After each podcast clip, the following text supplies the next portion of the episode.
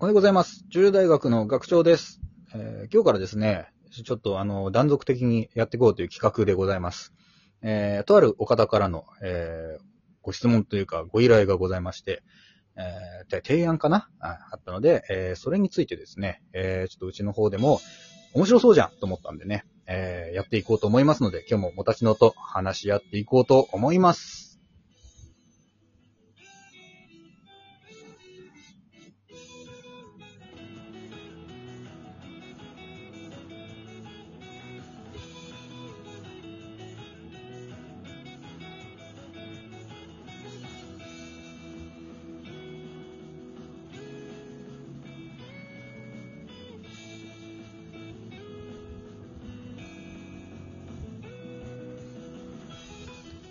はい、もたちのさん。ジョジョの奇妙な地政学さあ、始まりました。はい。はい。お便りがまあ来てましてですね、はいあの、軽く、まあ、えーと、ちょっと内容を言うと、そうですね。はい。えージョジョのね、まあ、足取り、まあ、3部だったら日本からエジプトとか、5部だったらイタリアとかを舞台にしてるんですけども、まあ、そういう地理を絡めて追っていく企画をやってもらえないでしょうかっていう提案が来てます。うん。ジョジョだけのスタンドバトルを絡めつつ、その場所がどんな場所で、どんなものが美味しくて、どんな特産品があるのかなどを紹介してもらえたら、また違った視点で味わえるんじゃないかなっていう提案ですね。はい。そうですね。あの、というところでね、まあ、あの、早速ちょっとまあ、いろいろ調べに調べまして、はい。調べるのまはあ学長に任せましたよ、僕は。はい。ただ、あの、まあ、3部からね、まあ、やっていこうと。はい。3部、5部と、まあ、こう、ロードムービー的なもの、まあ、7, はい7部もそうだけど、なんだけど、うんまあ、わかりやすくエジプトまでの、えー旅行記をやっていこうかなと思ったんで。そうですね。まあ、3部が一番ロードムービー的な感じですからね。なんで、まあ、成田空港はいいとして、ね 空城家とかの話はいいとして、ちょっとじゃあ、あの、香港ですね。はい。まあ、いわゆるその、成田空港から飛び立った飛行機がタワーオブグレーによって、えー墜落させられて、うんえー香港沖35キロに不時着したと。はい。で、まあ、そこからまあ香港までね、えーとりあえず救助されていきましたって話だったので、まあ、この辺からね、話していこうと思うんですけれども、はい。もたちのくん、香港行ったことある？香港ないですね。ただ僕のおじいちゃんは香港で働いてたことがあるらしい。あ、そうなんだ。うん。で、なんなら僕、お父さんは香港生まれらしいっす。いや、そうなんだ。いや、まあ、全く縁もゆかりもないわけじゃなさそうだね。わけではないですね。うん。まあ、じゃあ、どうしようかな。香港の、じゃあ、まあ、概要というかね、まあ、そうんあの、話していくと、まあ、中華人民共和国の特別行政区になってるのよ。うんうんうん。まあ、どういうことかっていうと、まあ、中国の国の一つだけ、国の中の、あの、一つの省というかね、えーはいはい一部ですけれど、あの、政治は、あの、まあ、独立したものというかね、なるほど。えー自治は任せますよというふうな形になってる部分ですね。で、えっ、と、150年以上にわたってね、イギリスの植民地だったんですよ。うーん。だから、まあ、公用語の中に英語がね、含まれてるパターンがあって、えー。まあ、だからまあ、ジョセフ・ジョースター英語でね、まあ、喋れたというかね、あのー いろいろできたんじゃないかなっていうような。あのー言語に関しては、そうか。まあ、なるほどね。なるほど、なるほど。うん英語が通じたんだ。英語が通じたらしいですね。なるほどね。っていうのと、まあ、なんでその、なんかね、結局その、イギリスに統治された理由っていうのが、アヘン戦争なんだわ。うーん。アヘン戦戦争ね。うんそう、アヘン戦争でイギリスに併合されて、その後、あの、一旦日本に占領されてんのよ。はいはい。あの戦争中にね。で香港が日本に占領されてる。そう。で、その後、あのー日本が負けて、えーうんイギリスに返還されたものを、また中国に返還するとなるほどい。うような話だったらしいんですね。まあ、ざっくりとした、えーところなんですけれど。で、えーめちゃくちゃ経済的に発展してる場所です。おうで、あの、まあ、今だけどね、まあ、当時もそうなのかな、もうすごい、まあ、移民というかね、まあ、中国人がこういっぱい入ってきたんだって。文化大革命とか、あの、いろいろね、あの、中国で問題が起きた時の、まあ、移民の受け入れ先というかね、いうような形で、あの、香港が盛り上がっていったわけですよ。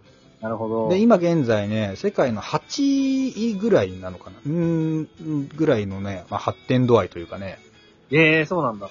あの、経済的な面でね、うん、香港ドルだな。香港ドルが、まあ、それぐらいの取引高があるっていうぐらいなんですよね。まあ、だから、すごい、あの、まあ、世界都市のね、なんだろうな、金融センター、まず、まあ、経済の中心なんだな、き結構。うんうんってとこになってます。で、面白い発見があったんだけど、はい。このね、あのー香港はね、あの、うん水不足がね、慢性的にあるんだって。ええなんでかっていうと、あの島がね、全体的にこう水をね、吸わないんだって。岩で。水を吸わない。そうえだからこう、地下水みたいなのがなくて、もう全部流れてっちゃうのよ、そう。だから、あの、ダムを作るまでね、もうえらい大変だったらしいのよ。ーで、それでイギリスがもうこんなところ行けらんねえってなって、まあ、中国に返したみたいなね、一面もあるらしいですよ。んうん。まあ、ただ、あの、高温多湿なね、あの、地域になるので、雨季とか、台風とかめっちゃ来るんだけど、うんそれでも水が足り、まあ、人が多すぎんだわ、あそこ。めちゃくちゃ人口密集してるの、香港って。っていうので、あのまあ、いろいろ困ってますというようなところですね。うんはい。っていうところまで来たんだけれど、はい。あのーこれね、香港の旅行日程の中でこれさ、絶対にこれ抑えなきゃいけないんですけれど、はいはいはい。あの、例のタイガーバームガーデンですよ。お、それそれそれこれでしょ？これちょっとまあ聞きたか、話したかったよね。まあ、あの、シルバーチャリオッツと、えーマジシャンズレッドが戦ったっていうタイガーバームガーデンですね。そうそえっ、と、1935年に、青文法というね、えー薬のね、た薬売りですよ。う。はタイガーバームっていうね、えー薬を売って億万長者になった、まあ、日本語名で古文庫さんですね。いわゆる。うんうん。っていう方が、まあ、その財産でもって、えー気づいた、ものすごいね、まあ、汚い、汚いと言うとあれだけど、あのー庭園があったんですよ。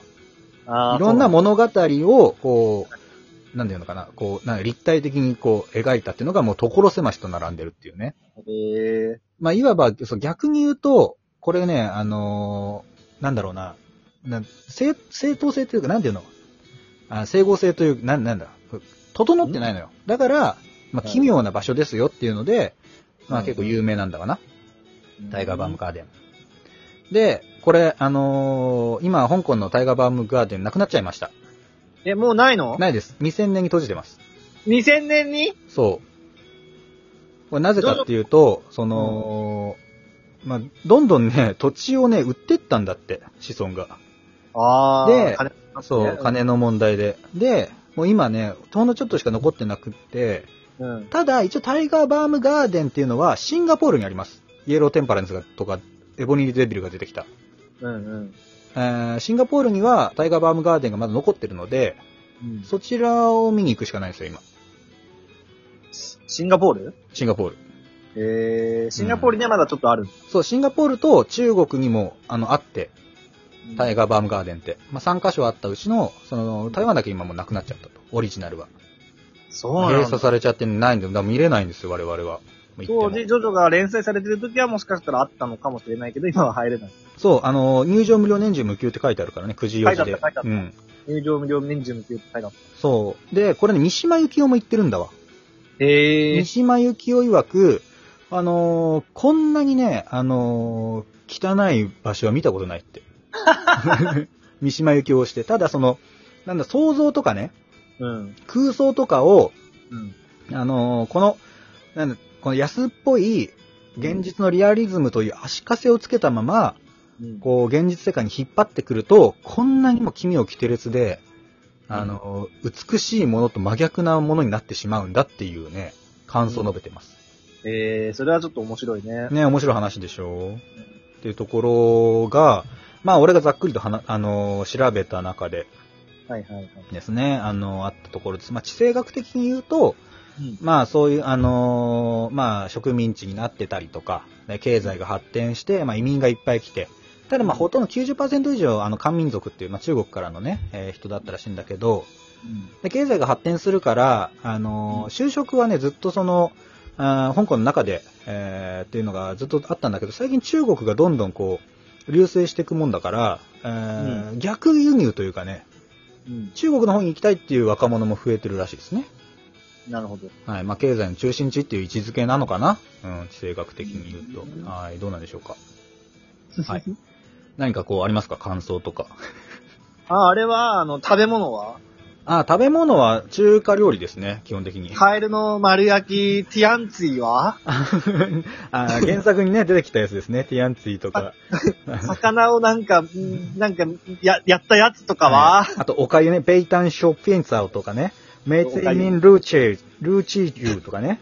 ツー、ツータイプとかね。ティーアンチーとかですけど、はい。ティアンツィ。うん。まあ、ジョセフがね、上手に頼めなかったでね、えー有名な、カエルとね、カエル料理、魚と。全然ちゃうよ。そう。